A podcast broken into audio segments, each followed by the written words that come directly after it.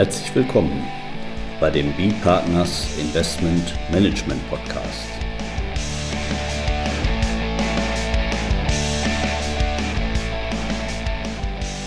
Immer wieder Mittwochs, kurzer Wochenrückblick, was in unserer Beratungspraxis besonders interessant war. Unser Thema heute UK Overseas Pension Scheme und Vorteile für deutsche Immobilienanleger mit Alexander Skowronek, Partner bei B-Partners und Carsten Bödecker, ebenfalls Partner bei B-Partners. Ja, dieses UK und die Behandlung von Pension Schemes in dem Vereinigten Königreich, das hat uns schon unter Königin Elisabeth II. viele Jahre beschäftigt. Das hatten wir, glaube ich, da seit äh, auch schon seit, seit, seit, seit vielen Jahren. Damals hatten wir noch keine richtigen Regelungen. Da ging das denn darum, ob hier mal wegen deutsches Versorgungswerk, was in UK nicht registriert ist, vielleicht auch die gleichen steuerlichen Vorteile in Anspruch nehmen kann. Ja, das ist jetzt mittlerweile Geschichte. Wir haben zwar auch jetzt eine Regelung, die gab es auch schon zu Zeiten von Königin Elisabeth, aber sie ist jetzt aktueller unter, unter König Karl II., Charles II. Ja, also wir haben ähm, den, den, den Status des äh, UK Overseas Pension Scheme. Den gibt es in der Tat auch schon etwas äh, länger, aber die, äh, ich sag mal so, die, die dahinterstehende Gesetzgebung zu der Besteuerung von Immobiliengewinnen im UK für Steuerausländer, die ist auch seit 2019 nochmal angepackt worden. Seitdem gibt es dort eine Besteuerung mit 25 äh, Prozent. Und im Rahmen des Brexits haben wir auch festgestellt, dass es ähm, doch immer wieder Umstrukturierungen gibt. Es werden auch DBAs äh, hat das UK zum Teil geändert, sodass wir da neue Strukturen äh, sehen, die einfach dazu führen, dass dieser Status, dieses Overseas Pension Scheme bei den Investoren jetzt auch zum Teil nochmal neu abgefragt wird, sodass ein altes Thema immer wieder neu hochpoppt. Und wir haben also auch gerade wieder aktuelle Fälle gehabt, wo äh, sich die Frage stellte, erfüllt ein deutscher institutioneller Investor die äh, Voraussetzungen für diesen ähm, Status als Overseas Pension Scheme. Und dieser Status, der ermöglicht halt diese ja, Immobilienveräußerungsgewinne im UK steuerfrei zu stellen, ist sozusagen ein, ein, ein, ähm, ein, eine Steuerbefreiung äh, für Pensionsfonds, wie wir sie also auch aus anderen äh, Ländern kennen. Ähm, ich sage, am, am, bekanntesten und auch von uns hier auch schon mal im, im Podcast äh, behandelt, sind diese Qualified Foreign Pension Fund Status in den USA, wo auch US-Veräußerungsgewinne aus Immobilien steuerfrei gestellt werden, wenn dieser äh, Status als Qualified Foreign Pension Fund erfüllt ist. Dieses UK Overseas Pension Scheme ist ziemlich ähnlich. Die Begriffe sind anders, auch die Voraussetzungen, aber im Prinzip kann man vereinfacht sagen, das ist so die gleiche, gleiche äh, Grundgedanke, der dahinter steht. Ja, und ich sag mal, besonders interessant ist das ja auch geworden. Also wir hatten ja vorher jetzt, ähm, also es geht ja um Veräußerungsgewinne hier. Nicht? Und, und äh, wir hatten vorher ja auch schon, wenn wir vor, äh, ich glaube April 2019 äh, war das, da hatten dann das Vereinigte Königreich ja sowieso so eine besondere vorteilhafte Regelungen bei den Veräußerungsgewinnen für äh, nicht äh, dort ansässige Investoren, also im, im Prinzip noch beschränkt steuerpflichtige Investoren. Und, und das wurde ja dann geändert. Nicht? Ab äh, April 2019 sozusagen, da wurde das dann genauso steuerpflichtig wie für die Inländer auch. Ja, und, und ähm, da wurden dann jetzt natürlich im Prinzip dann hier mit dieser Ausnahme dann auch eben in 2019, hm, ja, wo das jedenfalls für diese Pension Schemes, was das ist, das werden Sie uns ja wahrscheinlich gleich nochmal erläutern, dann, dann wieder sozusagen zurückgedreht. Also wenn wir jetzt Altstrukturen hatten, sagen wir vor äh, ja, 2017 haben die das im Prinzip angekündigt, würde ich mal sagen, also Strukturen vor 2017, die sind wahrscheinlich noch unter diesem alten ähm, Non-Resident-Besteuerungsregime strukturiert worden. Die muss man sich vielleicht auch nochmal angucken. Was, was ist da jetzt passiert? Nicht? Und jetzt eben für die, für die neuen Investments ist auch eine neue Welt, nicht? also neue, ähm, neue Voraussetzungen zu beachten, wenn ich denn in den Genuss der Steuerfreiheit kommen möchte. Genau, also diese Steuerbefreiung die gibt es auch für UK Pension Schemes und Deshalb hat man halt für Steuerausländer, um da keine Ungleichbehandlung ähm, zu haben, hat man dort jetzt auch diese Steuerfreiheiten oder gewährt man auch, wenn man halt diesen Status als Overseas Pension Scheme erfüllt. Ähm, Kollege Dr. Bödecker hat es ja schon gerade gesagt, Veräußerungsgewinne werden davon erfasst. Diese Regelung greift jetzt nicht an für die laufenden Erträge. Bei den laufenden Erträgen muss man dann individuell nochmal gucken, gibt es dort vielleicht Vergünstigungen nach einem DBA. Es gibt also etwa im äh, DBA, was Deutschland mit dem Vereinigten Königreich abgeschlossen hat, auch den Begriff Pension Scheme im äh, Dividendenartikel. Der ist allerdings autonom jetzt von dem Begriff des Overseas Pension Scheme nach UK-Recht auszulegen. Das sind zwei unterschiedliche Begriffe, die natürlich Überschneidungen aufweisen, aber da sollte man also jetzt nicht den, den, den Rückschluss haben, wenn ich das eine nach DBA erfülle, bin ich automatisch auch das, äh, den, den Begriff des Overseas Pension Scheme. Der DBA-Begriff wird im DBA im Protokoll selber erläutert während halt der ähm, Overseas Pension Scheme im UK-Recht ähm, beinhaltet ist und ist deshalb auch autonom zu prüfen. Ja, was sind die Voraussetzungen, um, um als äh, Ausländer als Overseas Pension Scheme zu qualifizieren? Da gibt es im Wesentlichen. Darf ich da nur mal unterbrechen? Ja. Ich glaube, Sie haben das eben gesagt. Nur mal eben mein Verständnis. Also wir befinden uns jetzt, Sie hatten das gesagt, ja, mal vorgestellt, was im Doppelbesteuerungsabkommen eben geregelt ist. Dann muss man sich auch angucken, wer hat das Besteuerungsrecht, ist zum einen und wird vielleicht, sag mal, das, äh, die Höhe des Besteuerungsrechts, Sie hatten das mit den Dividenden angeschaut, begrenzt. Und Sie hatten das gesagt, ich will das jetzt nochmal noch mal wiederholen, auch mein Verständnis richtig ist. Also das ist jetzt eben eine Prüfung, die hat jetzt überhaupt nichts mit dem Doppelbesteuerungsabkommen zu tun, sondern das ist sozusagen äh, ja, äh, besonderes UK-Recht. Richtig, genau. Also es ist äh, so, dass nach dem Doppelbesteuerungsabkommen ja äh, ich sag mal, Immobilienveräußerungserträge grundsätzlich dem, dem Belegenheitsstaat der Immobilie äh, zugerechnet werden. Also das äh, UK macht hier von seinem Besteuerungsrecht grundsätzlich Gebrauch. Und das auch bei Share Deals, nicht? also da wird also diese, äh, wie heißt die, Real Estate Rich Entities, also die, die Immobiliengesellschaften da, die werden da genauso behandelt im Prinzip, dann wenn die bestimmte Prozentquoten Immobilien handeln, als ob ich halten, als ob ich direkt halten würde. Genau, richtig. Und da macht äh, das UK von seinem Besteuerungsrecht nach DPA auch Gebrauch, gewährt aber dann nach nationalem Recht dann halt diese Steuerbefreiung für diese Overseas Pension Scheme, losgelöst vom DBA. Das heißt, da finden wir auch im DBA keine weiteren Ausführungen zu oder irgendwelche Definitionen, sondern die sind tatsächlich ausschließlich im nationalen Recht des Vereinigten Königreichs verankert. Das sind im Wesentlichen zwei Kriterien, die dort erfüllt werden müssen. Das eine ist ein aufsichtsrechtliches Kriterium und das andere ist ein steuerliches äh, Kriterium und beide äh, Voraussetzungen müssen beide erfüllt werden. Ähm, das aufsichtsrechtliche Kriterium dabei ist dann nochmal zu unterscheiden, haben wir es mit einem betrieblichen Altersvorsorgesystem zu tun oder mit einem sonstigen Vorsorgesystem.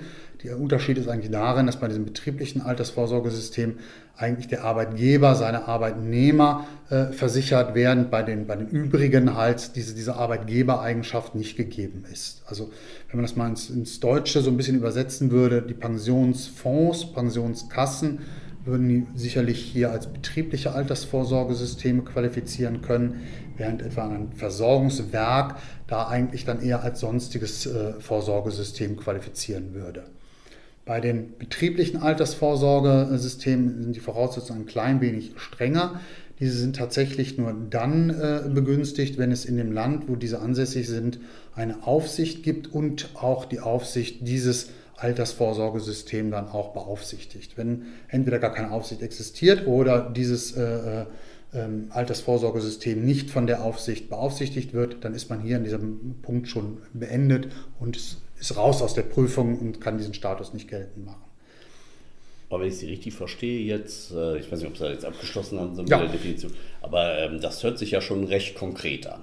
Nee, also wenn ich so andere Länder ähm, mir da angucke, wir hatten jetzt ja, glaube ich, USA hatten wir schon mal, Österreich haben wir gesprochen, äh, wo denn so allgemein von der Vergleichbarkeit, glaube ich, äh, die Regel ist, aber hier haben wir schon so mal konkrete Beschreibungen, äh, also sozusagen Definitionen unter die wir dann eben äh, schauen können, können wir es subsumieren, können wir es darunter fassen, ähm, ohne dass man da jetzt so ein, so ein aufwendiges oder aufwendigeres Vergleichsgutachten irgendwo einholen müssen. Ja, es gibt also, die UK haben also ein, ein, ein äh, Schreiben dazu veröffentlicht, das ist jetzt nicht übermäßig lang, aber schon konkret mit Definitionen äh, versehen. Und da sich das UK ja auch, ich sag mal so, im europäischen Rechtsrahmen bewegt hat, muss man mittlerweile sagen, äh, ist das Ganze auch immer mit so einer europäischen äh, Sichtweise geschrieben worden. Also man erkennt schon relativ gut, welche Systeme dort jetzt eigentlich erfasst werden sollen und welche nicht. Und im Notfall kann man auch immer so ein bisschen zum Vergleich immer zu UK Pension Schemes nehmen, weil das ist ja der Sinn der ganzen Sache, dort eine Gleichbehandlung zwischen den Ausländern und den äh, äh UK-Systemen herzustellen.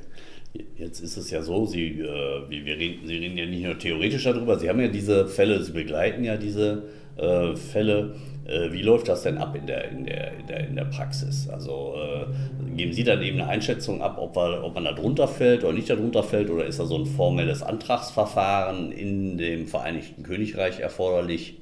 Also in, der Regel haben wir mit dieser Frage immer dann zu tun, wenn es halt bei einem, einem, einem ein Investment in einen Zielfonds, der in UK Immobilien investiert. Dort haben Sie eigentlich immer im Subscription äh, Agreement einen Annex oder auch inkludiert, aber meistens ist es tatsächlich ein Annex, der vom Investor äh, die Frage beantwortet haben möchte, bist du ein Overseas Pension Scheme, ja oder nein? Äh, zum Teil gibt es noch ein bisschen Anleitungshilfe, manchmal auch nicht.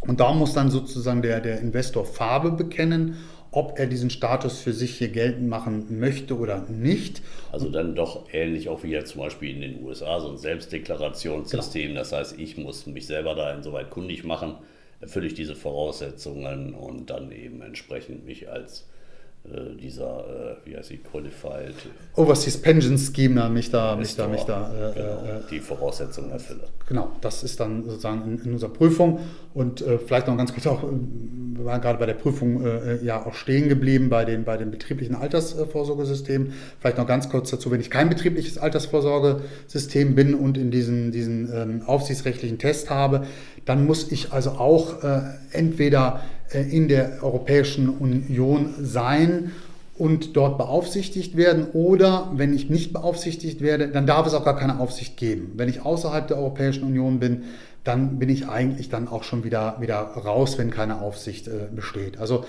vereinfacht kann man sagen, es, es gibt ein Aufsichtserfordernis, welches sagt, ich muss in meinem Sitzstaat beaufsichtigt sein, mit geringen Ausnahmen, wenn ich in der Europäischen Union ansässig bin dann erfülle ich dieses aufsichtsrechtliche äh, Kriterium.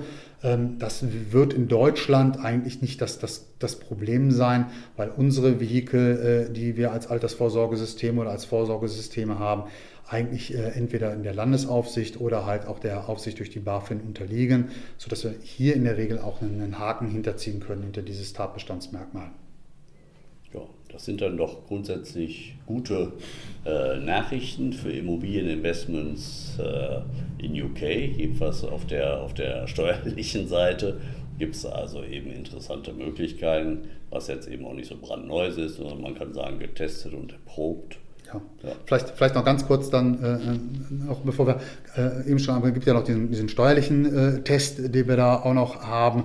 Der sagt im, im Wesentlichen aus, dass es ein besonderes Steuersystem für Rentensysteme in dem Staat geben muss.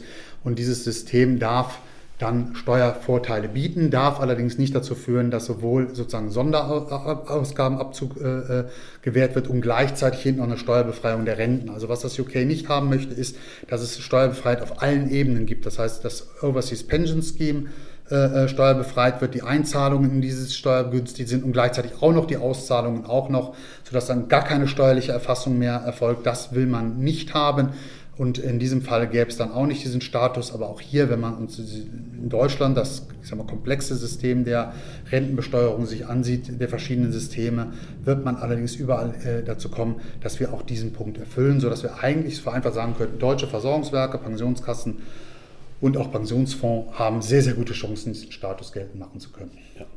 Das ist ja sagen wir, auch äh, eigentlich ein vernünftiger systematischer Ansatz, dann nochmal diese Prüfung darüber zu setzen, ist jetzt aber irgendwie neu. Ne? Habe ich jetzt bei den anderen Ländern auch noch nicht so gesehen, dass sie sich tatsächlich angucken, wie werden dann im Prinzip auf der einen Seite die, die äh, Beiträge der altersversicherten Personen besteuert und auf der anderen Seite die Auszahlungen. Nein, also Der, das ist aber macht Sinn, würde Ja, ich mal sagen. also wir haben, äh, äh, wir kennen es sonst in erster Linie eigentlich nur, dass man äh, meist von Vergleichbarkeit äh, spricht. Ich glaube auch Ja, im- aber de, des Anlegers, also Des des, Anlegers, Investors, ja, ja, das- guckt man darauf. Aber das, das gesamte Besteuerungssystem, Rente, Altersvorsorge, sage ich mal, ganz allgemein, eigentlich nicht so ein Thema ist. Ne? Nein, also die, die Vorschriften sind schon relativ konkret hier. Man kann die ganz gut äh, äh, auch äh, äh, prüfen und ähm, ja, kommt dann eigentlich auch zu einem Ergebnis, welches zumindest für die deutschen äh, Systeme positiv sein sollte, sodass man dann diese Steuerbegünstigungen äh, doch haben sollte. Ähm, Davon autonom wäre dann nochmal der DBA-Begriff äh, äh, zu sehen, wobei dieser, ähm, ich sag mal, dadurch, dass das, äh, der deutsche Gesetzgeber ja an dem DBA mitgewirkt hat, ist der Begriff dort eigentlich noch die, die, die Qualifikation noch einfacher durchzuführen, weil dort also noch namentlicher genannt werden die äh, Systeme, weil halt der deutsche Gesetzgeber natürlich wusste, welches Altersvorsorgesysteme in Deutschland einen besonderen Status geltend machen sollen. Ja, dann vielleicht sag mal zum Schluss noch eine Frage an Sie. Äh, Ich weiß jetzt nicht, Herr Skowronek, ob Sie dabei waren, als der äh, Charles II. hier sein Abendessen gegeben hat, ob Sie da mit Campino aus Düsseldorf äh, anreisen konnten oder nicht, weil die Frage, die mich War beschäftigt, verhindert. ist ja hier gerade dieses europäische Thema. Sie haben gesagt, die Vorschrift ist europäisch veranlasst. Jetzt ist ja eben das Vereinigte Königreich nicht mehr in der Europäischen Union, also, denn, also bei dem Abendessen jetzt dann nicht dabei waren, vielleicht eine Frage, die Sie gar nicht beantworten können, aber ist da irgendwie, gibt es äh, derzeit Pläne, das wieder abzuschaffen oder halten Sie das, sag mal, jedenfalls so aus Ihrer persönlichen Sicht, für ein System, was erstmal auch weiterhin so bestehen bleibt? Also ich glaube, dass dieses System bestehen bleibt. Ähm, natürlich der Grund, der, die Vergleichbarkeit der äh, UK Pensions Funds mit den äh, sonstigen Pensions Funds, das muss man jetzt zwingend aus EU-Recht nicht mehr ähm, äh, durchführen. Aber wenn ich äh, da meinen großen Bruder rüber gucke, nämlich in die USA, da hat man diese Begünstigung für den Qualified Pension Fund ja nicht gemacht, weil man irgendwie aus europäischem Recht dazu äh, gef- angefordert wurde, sondern aus wirtschaftlichen Gründen. Man wollte die Investition in, in US-Immobilien fördern. Und ich glaube, dieser Gedanke, den, den hat das UK genauso. Man möchte also, dass die ausländischen Investoren natürlich äh, im UK äh, investieren und äh, sie werden das nur sehr eingeschränkt tun, wenn sie äh, im Wettbewerb mit anderen Ländern dort Nachteile haben. Weil wir, wir haben es schon gesagt, wir haben äh, so eine Steuerbefreiung in den USA, wir haben es in Österreich so eine Steuerbefreiung, wir haben auch äh, eine Vergleichbarkeitsgeschichte äh, deutsche Versorgungswerke in, in Frankreich, wir haben auch Deutschland hat äh, äh, ich sag mal, Steuervergünstigungsvorschriften im Investmentsteuergesetz für ausländische Versorgungswerke etwa. Also äh, wenn das UK dort jetzt eine Rolle rückwärts machen würde, würde man sich, glaube ich, wirtschaftlich keinen Gefallen tun. Und es ist ja eigentlich auch so, dass erstmal diese, diese Voraussetzungen, wenn auch eine Spur strenger, wie Sie die vorgestellt haben, gelten ja auch für äh, sagen Pension Schemes außerhalb der Europäischen Union auch jetzt schon, nicht? sodass das also auch von, von daher dann. Ja, also das UK hat generell natürlich auch einen Blick auch nochmal in, in die äh, Länder des Commonwealths, also auch Australien, Neuseeland äh, möchte man dort auch äh, begünstigen. Das heißt, ich rechne jetzt erstmal nicht damit, dass, dass, dass das eine Rolle rückwärts gemacht wird. Allerdings äh, muss man leider sagen, das Vereinigte Königreich hat einen in letzter Zeit da doch immer wieder überrascht, was man da auch für nicht sinnvolle Maßnahmen ergreifen kann. Also Gut, dafür müssen wir, noch nicht mal, dafür müssen wir in Deutschland noch nicht mal über die Grenze gucken. das aber das, das stimmt. Also, äh, also jedenfalls haben wir da jetzt keinen, keinen, keinen wirklichen Anhaltspunkt für, dass, dass das wieder geändert werden sollte. Ja, prima. Ja. Ja, ich denke, das war so das, was zu dem Thema gesagt werden Genau, jetzt- Oder ist noch was zu ergänzen? Nein, jetzt können wir uns dann der Krönungszeremonie dann aller Ruhe widmen. Ja, schön. Ja, in diesem Sinne ein Gruß in das Vereinigte Königreich und natürlich an alle unsere Hörer äh, von unserem äh, Podcast. Vielen Dank fürs Zuhören und tschüss, bis zum nächsten Mal. Danke. Tschüss.